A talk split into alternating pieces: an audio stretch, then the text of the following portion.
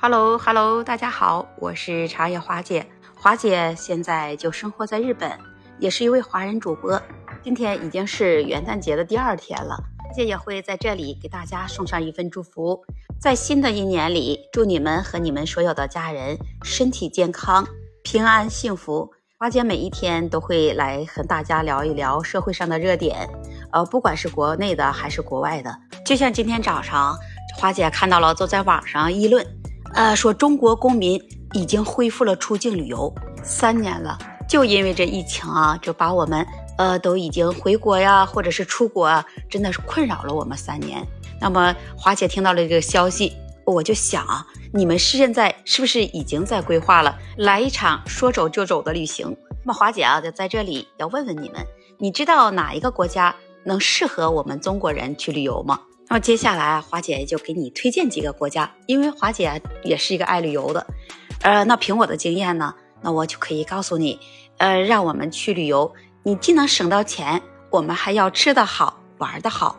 那我觉得啊，首先我们要选择去欧洲的国家，欧洲呢，它有一个国家是对我们中国人啊非常的友好，不光是友好，它对我们中国也是第一个是免签的国家，可以说。呃，就是我们中国的老铁塞尔维亚，它这里的物价跟西欧的那些国家相比呢，呃，是非常的低。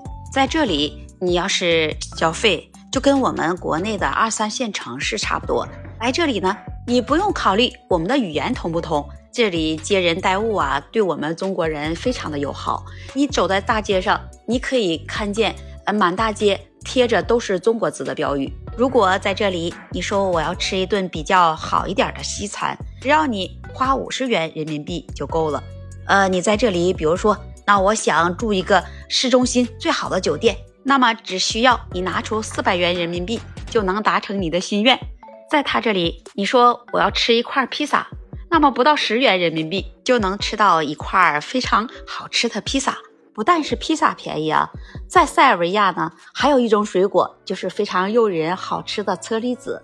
那么在我们国家要卖到好几十元，那在这里只要你拿出五元，你就能买到足足的一斤。因为他这里的人均工资每个月才达到三千多元。来这里，你说我要体验一下欧洲的文化，我们首先就去有独特的风格建筑、有代表性的圣萨瓦的大教堂。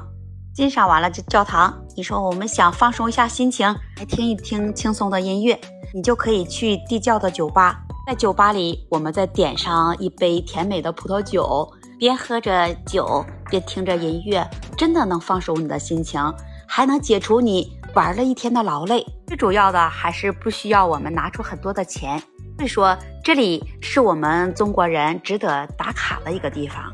现在你在北京可以直接坐飞机啊，直接飞到塞尔维亚的首都贝尔格莱德，它这里的航线已经开通了。现在去塞尔维亚是既省钱又方便，同时也能体验到欧洲的文化。除了这里，华姐还觉得还有一个国家也值得我们去，那就是泰国。泰国是一个佛教之国，你看在那里。我们如果去了，你就能欣赏到他那里的习俗文化。如你来到他那里，你能观赏到习俗文化的泼水节，都是些漂亮的小姐姐们穿着特有的泰国的服饰，在那里展示着他们泼水的文化。还有像雄伟壮观的寺庙，当你来到寺庙里，你能了解到他们国家特有的文化，还有特有的建筑。除了欣赏这些寺庙以外，我们可以去自然美景那些海岛。如果你站在海岛上，你在望着远方的时候，如果天气好，就可以看到蓝蓝的湖水和蓝蓝的天，它俩是相连接到一起了，很难分得清哪里是天边，哪里是湖水的边。那我们欣赏完了这些美景，你可以品尝一些各种的美式传统小吃。那也都知道，泰国的舞也是非常的有名。所以说呢。如果让华姐来选择旅游的国家，那我就会选择去泰国，因为他那里无论你是吃，或者是玩呀，或者是欣赏美景啊，泰国也是我们一个值得来打卡的一个国家。那正好现在它的旅游季节就是从十一月份开始，也是最佳的旅游季节。听完了华姐分享到这里。你选择好了吗？你是选择去塞尔维亚，还是选择去泰国？欢迎在评论区留言跟华姐互动，也欢迎您关注订阅华姐的专辑。那这期节目华姐就跟你聊到这里了，我们下期节目再见。